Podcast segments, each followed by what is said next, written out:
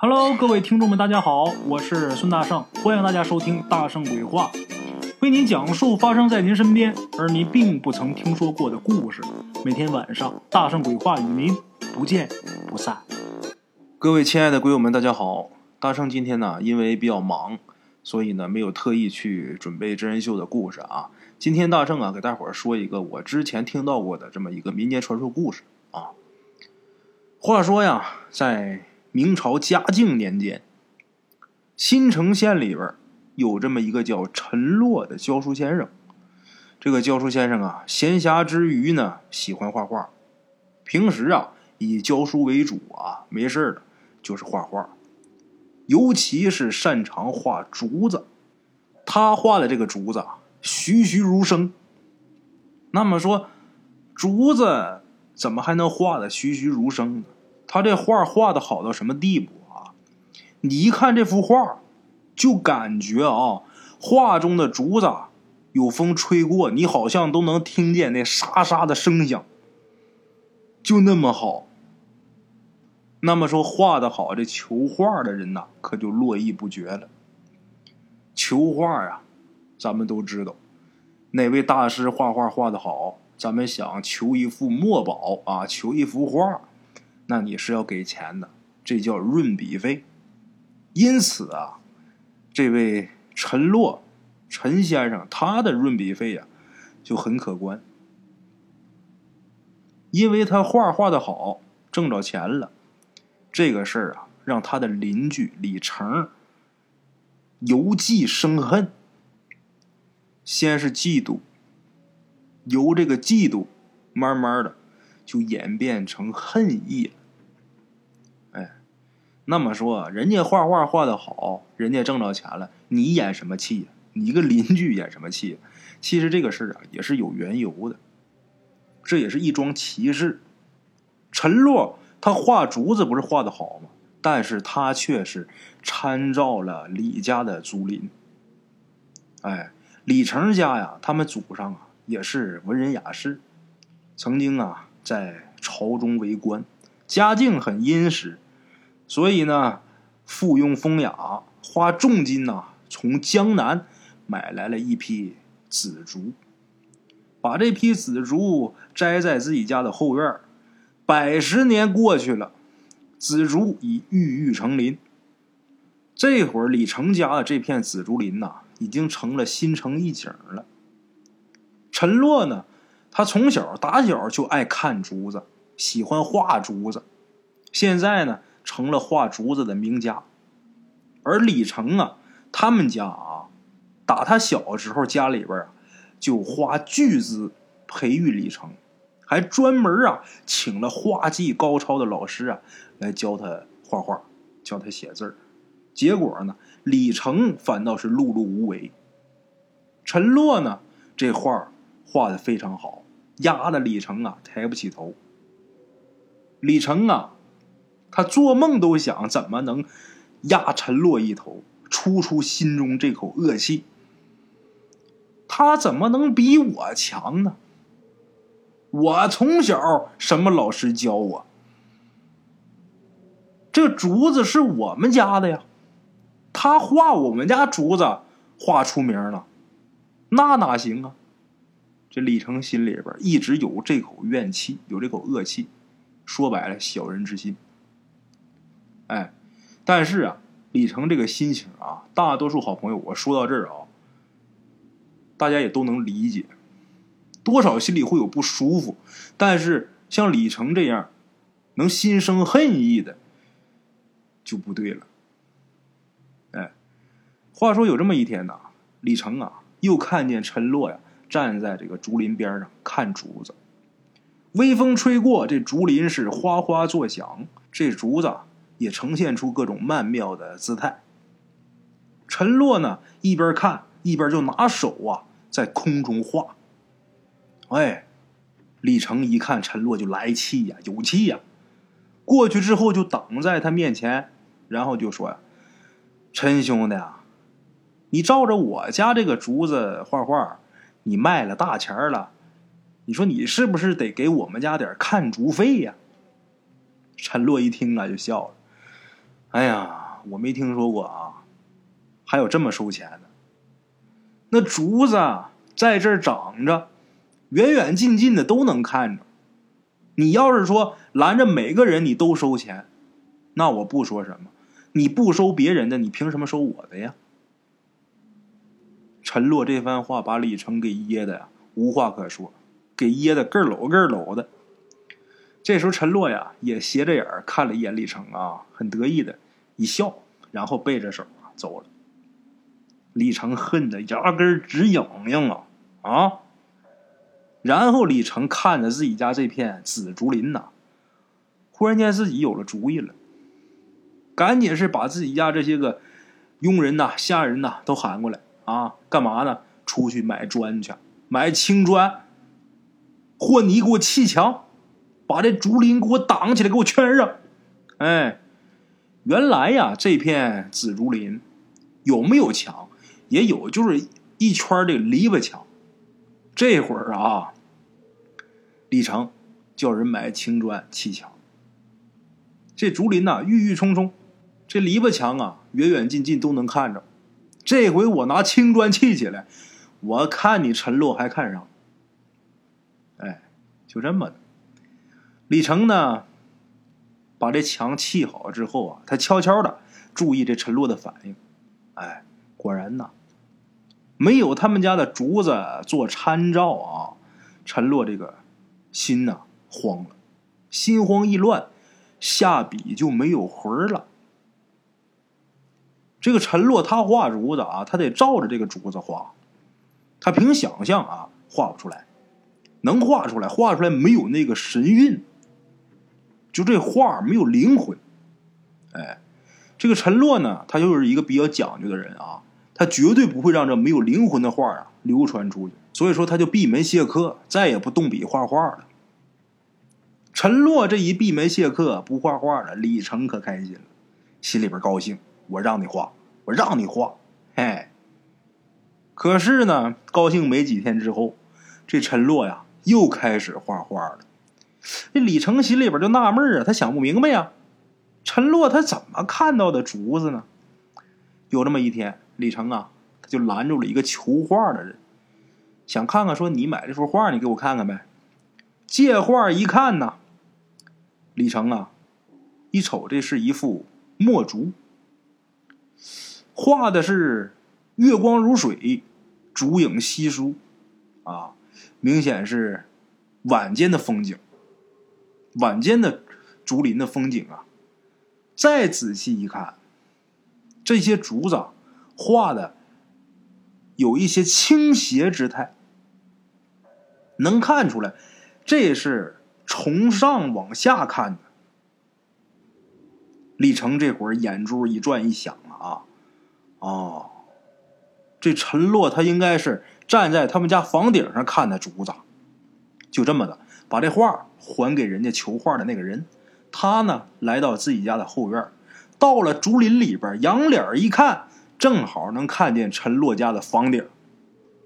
哎呀，这把李成给气的，顿时是怒从心头起啊！我让你看，我让你看，来人呐！马上就召集佣人，然后啊，命令这些佣人呐，把这个竹冠全都给我砍下来。竹冠大伙知道啊。竹子上面那梢那头啊，把这竹冠都给砍下来。他这一下令，那佣人管那个吗？听到命令之后，是一拥而上，乒乒乓乓就砍这个竹冠。这个陈洛呀，跟这个李成他们家是邻居啊，住的很近呐。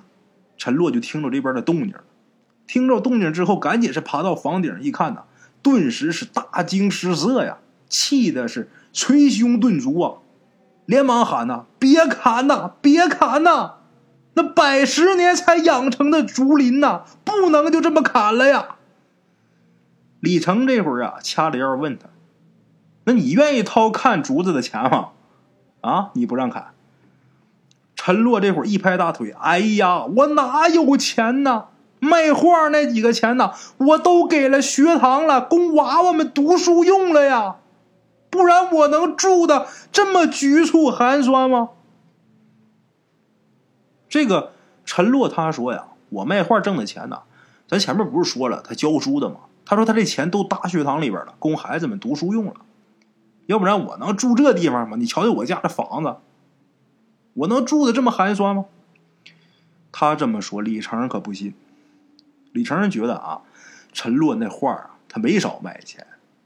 他们家这房子破旧啊，那是因为他不想露富，他怕贼惦记上。都给学堂了，都给孩子们读书了，谁信呢？蒙鬼去吧！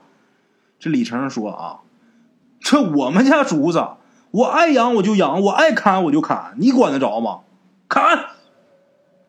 这一声令下，这些佣人们那砍吧，还瞅什么呢？是吧？主子让砍的，来吧！陈洛就看着这些佣人们呐，一刀一刀把这竹冠都给砍掉了，没一会儿，就剩下一片光秃秃的竹竿了。说不出来的那种凄惶啊！陈洛呀，自己给自己一拳，蹲地上捂着脸就哭了。都怪我呀，都怪我呀！只因我一时贪恋，害得你们如此下场啊！我就不该画画，我不该画你们呢。这是跟这些竹子说的。然后呢，这陈洛呀。就下了房，冲进屋里之后，把毛笔都给撅折了，把画画的纸啊也都给撕碎了，决意不再画画。他就心想啊，正因为我画这个竹子，我画的好，李成才嫉妒我的，才砍了这些个竹子。那百十年的竹子，那么容易养成吗？这不都我造的孽吗？我不画了，笔也撅了，纸也撕了。哎，打那以后，再到陈家来求画的人呐，都是闷闷不乐，空手而归。人家陈洛不画了呀。李成也知道啊，啊，他不画，他画不成画了呀。高兴啊，高兴的是眉飞色舞啊。可是这回呀，又没高兴多长时间，也就是半个多月，这李成又惊奇的发现，又时不时的有人到陈家去求画。有人来求画，拿着画走的，那肯定是陈洛又开始画画了呀。陈洛他就画竹子画的好啊，啊，他看不见竹子，他怎么画出来的呢？这时候李成是满肚子疑惑呀。有这么一天呢，李成啊又拦住一位求画的人，要借画一看，展开画卷，但见那画中的一丛翠竹啊。高低错落，竹叶飘动，飒飒有风。李成啊，他都忍不住称赞呢，好画。那求画的人也说呀，嗯，确实是好画。李成看了半天呢，这个眼睛这目光啊，舍不得挪开。后来这求画的人呐，伸手要画，李成啊才反应过来，赶忙又仔细看了看。可是他再怎么看也看不出来任何端倪。我们家那竹子我都给砍成竹竿了，这陈洛他照什么画的呢？怎么回事呢？在这想，呃，陈洛啊，他白天他到学堂里边去教孩子读书，他画画只有晚上才画。这样吧，晚上我去看看去吧。就这么的，李成啊就决定晚上再来。哎。话说当晚，李成啊，偷偷的溜到陈洛他们家这边来，在老陈家院子外边往陈家一看，当时这李成啊就愣住了。什么的呢？陈洛家穷啊，他家呀，这墙就是一道篱笆墙。院子里边的景色呀，院子外边是一目了然。李成这会儿在外边。就看见陈洛他们家院子当中啊，一张破旧的书桌，书桌上面放着一盏风灯。陈洛呢，端坐在书桌后边，铺开纸，研好墨，他却不动笔，好像是等什么。没过多长时间，就听见陈洛他们家院子里边啊，传出来一阵一阵噗噗的破土之声。紧接着啊，就看陈洛眼前呐，忽然间钻出来一片绿竹，有大有小，有粗有细，在风中摇曳，浑然天成啊！陈洛，赶紧是照着竹子，赶紧画画。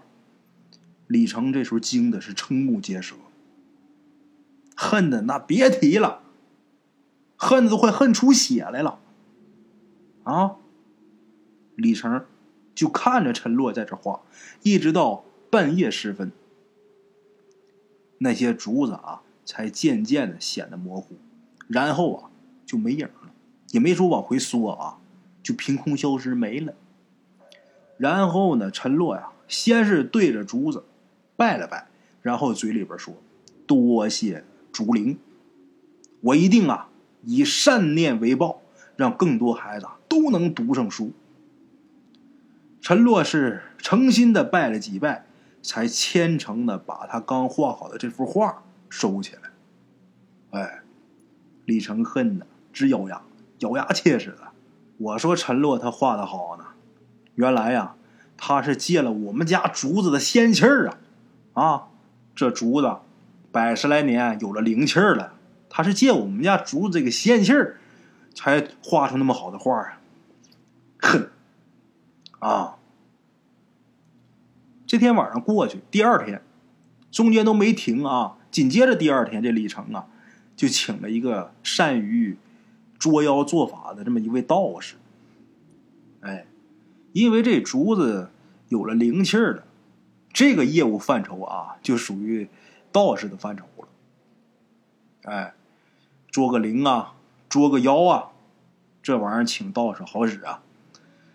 这道士来了之后啊，围着李家是转了三圈最后呢停在了李家跟陈家他们两家中间有一过道，停到那个过道那块儿然后用桃木剑啊指着地上就说：“就说呀，这就是妖道。妖道是什么意思啊？就是他们家呀，这个是竹灵也好，竹妖也好，啊。”就打这块来的，就这么的，这个道士啊，在黄标纸上画了符，写了字，然后点着了，用这桃木剑呐，沿着这条过道啊走了一趟，一边走一边这个符纸不是他着嘛，就有灰飘下来，他走了一趟，这个灰呀就形成了一条笔直的线，哎。这条线就把李家跟陈家彻底就给隔开了。等做完法以后，这道士啊跟李成说：“就说这个妖道啊，他这个妖法呀已经被我给斩断，妖族啊再也跑不过去了。”哎，就这么的，李成啊送走了道士，但是他心里边还不踏实，又把自己家佣人喊过来啊。这点佣人是真没白雇啊。又给喊来了，来，打这个过道中间，给我挖开。这一挖开不要紧，果然是看见很多竹子的根儿啊，顺着这个过道啊，跨到陈洛他们家那边去了。李成心想啊，难怪啊，那些竹影会出现在陈洛他们家。来呀，把这些竹根都给我铲断，一根都不留。叮当叮当，这些佣人呐就开始斩这些个竹子根儿。话说陈洛那边给学生放学之后，他回家啊，下了学堂回家之后就看见呢，这地上全都是那些个被斩断的竹子根儿啊，扔可地呀，把陈洛气得浑身直哆嗦呀。他一边哆嗦着，一边质问这个李成啊啊，这些竹子。那都是性命啊！你把这竹子根儿给斩断了，你这不是让这些竹子死吗？李成这时候啊，一边阴笑一边跟陈洛说：“哼，我们家的竹子是死是活，关你屁事儿！你是担心没了竹子，你画不成画，卖不了钱了吧？这才是真的吧？啊？”你有本事啊！你自己养竹子。陈洛呀，跟李成啊说不出理。李成说那些玩意儿也在理，这竹子是我们家的，我乐意让他死我就让他死，你管着？有能你自己养！把陈洛噎得咯抖咯抖，说不出话呀。后来呀，含着眼泪呀，收拾那些竹子根儿。陈洛收拾的这些竹子根儿，收完之后，拿回家去，在离自己家不远的地方啊，挖了个坑，把这些个竹子根儿啊给埋了，还堆个坟头起来。按说这个坟头前面都得立碑呀，啊里边埋的什么什么人啊。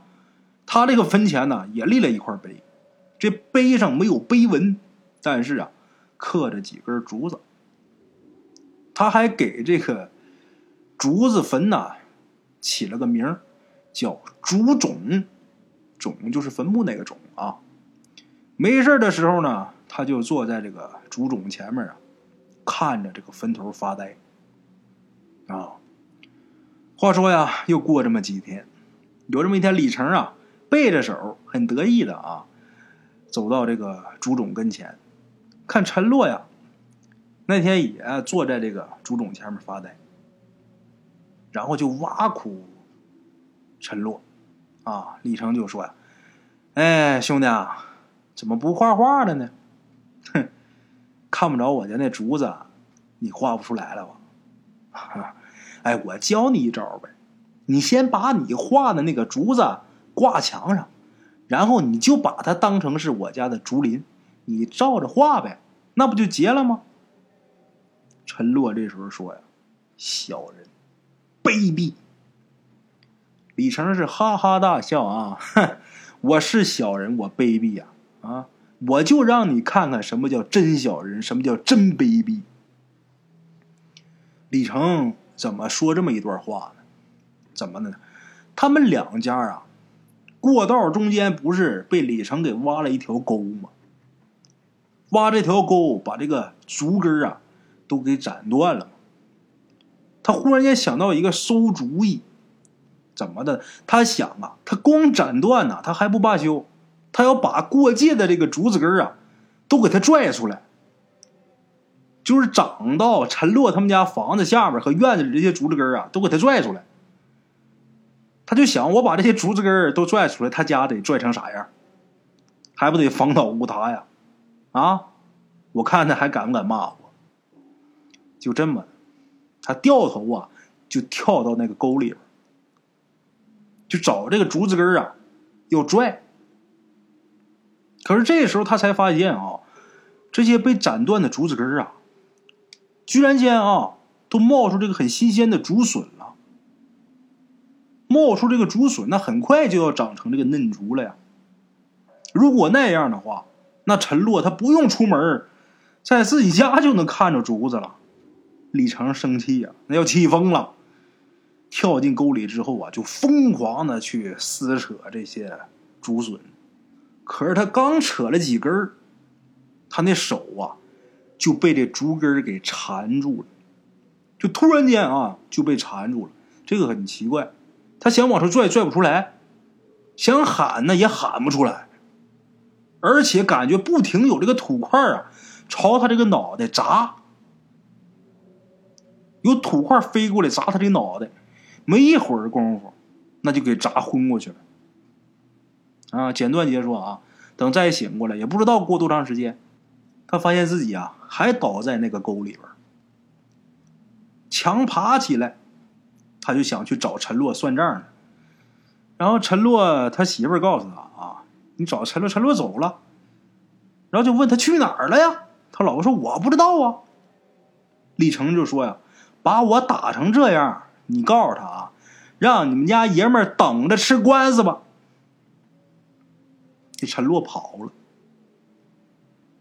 陈洛这一跑，再没有消息了，这一竿子。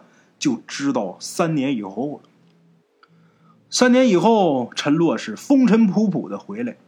回来之后啊，他没先进家门啊，他先到李成家来拜见李成了，而且还送给李成一件礼物。哎，什么东西呢？送了一座很名贵的玉雕，摆件啊，玉石雕的。为什么叫一座呢？挺大一块儿，摆件儿。这个陈洛呀，感觉自己很愧疚，就说呀：“呃，李兄大恩呐，当以厚报。可惜呢，兄弟啊，囊中羞涩呀，买不起贵重的礼物啊，把这个送给你吧。”李成一看陈洛送的这座玉雕啊，一看这成色，就知道这玩意儿价值不菲呀。再看这个雕工，那更是出类拔萃呀。这座玉雕，简简单单的往低了说，换他们家整套的院子不是问题。那得往低说。李成这时候惊讶呀，就问陈洛呀：“你哪来的钱买这座玉雕啊？”陈洛说：“呀，我卖了一年的画，挣了钱，买回这座玉雕。”李成更惊讶呀。那我对你有啥恩呐？你把这么贵重的东西送给我呀？那个陈洛啊，说实在的啊，当年呢我受伤啊，也是被灵竹给打的。这个事儿啊，哎，咱咱咱实说啊，这会儿就咱哥俩，怪不到你头上。我跟你媳妇儿啊说那些话呀，我也不过是想吓唬吓唬你而已。陈洛这时候啊。非常感叹的说：“三年前呢，那天就李成啊手被竹子给缠住，有土块打的那一天啊，陈洛是看见了极为可怕的一幕。什么呢？这竹根啊，疯狂的伸出来，把李成的手给缠住，然后地上那些土块啊，自己就飞起来，砸向李成。结果李成啊就被打晕过去。这个事儿啊。”如果说陈洛说这是竹林打了李成，那肯定没人信呐。李成如果要再反咬一口，那他吃不了兜着走。所以说呀，陈洛他就先躲起来了，很聪明啊。后来呢，他老婆呀给他捎信儿来了，就说李成啊果然要诬陷，说是陈洛打的他。陈洛呢，他怕因此坐牢啊，干脆吧一走了之。可是这一走呢，却让陈洛呀受益匪浅。怎么的呢？陈洛原先呢，他是爱竹子，爱画竹子，这都不假。但是呢，他却只局限于李家这片竹林，其他的好竹子他看不到，他都没见过，他怎么能画得出来呢？李成啊，砍掉竹冠，他就有好几天画不出画来。幸亏呀，这竹灵啊，跑到他们家来。他才又可以画。李成呢，又下狠手挖断竹根，这竹灵不能再来了。他呢，也是绝望至极。竹灵呢，又把李成啊给痛打了一顿。他怕惹祸上身，只好是出门避祸。这一路呢，他是到了江南。江南那是竹子的王国呀。到那儿之后，他才发现呢，这竹子有很多种，而且形态各异。姿态万千呢，他这眼界顿时是开阔了很多，哎，再加上他是用心领略了各种竹子的形，欣赏了这个竹子的姿，体味了竹子的魂，心中有竹，再画出来竹子，那就更得心应手了。所以说，后来他画竹子不用再照竹子画了，因为都在心里了。这竹子在他心里边有骨有魂，那画出来那就比以前高何止是百倍。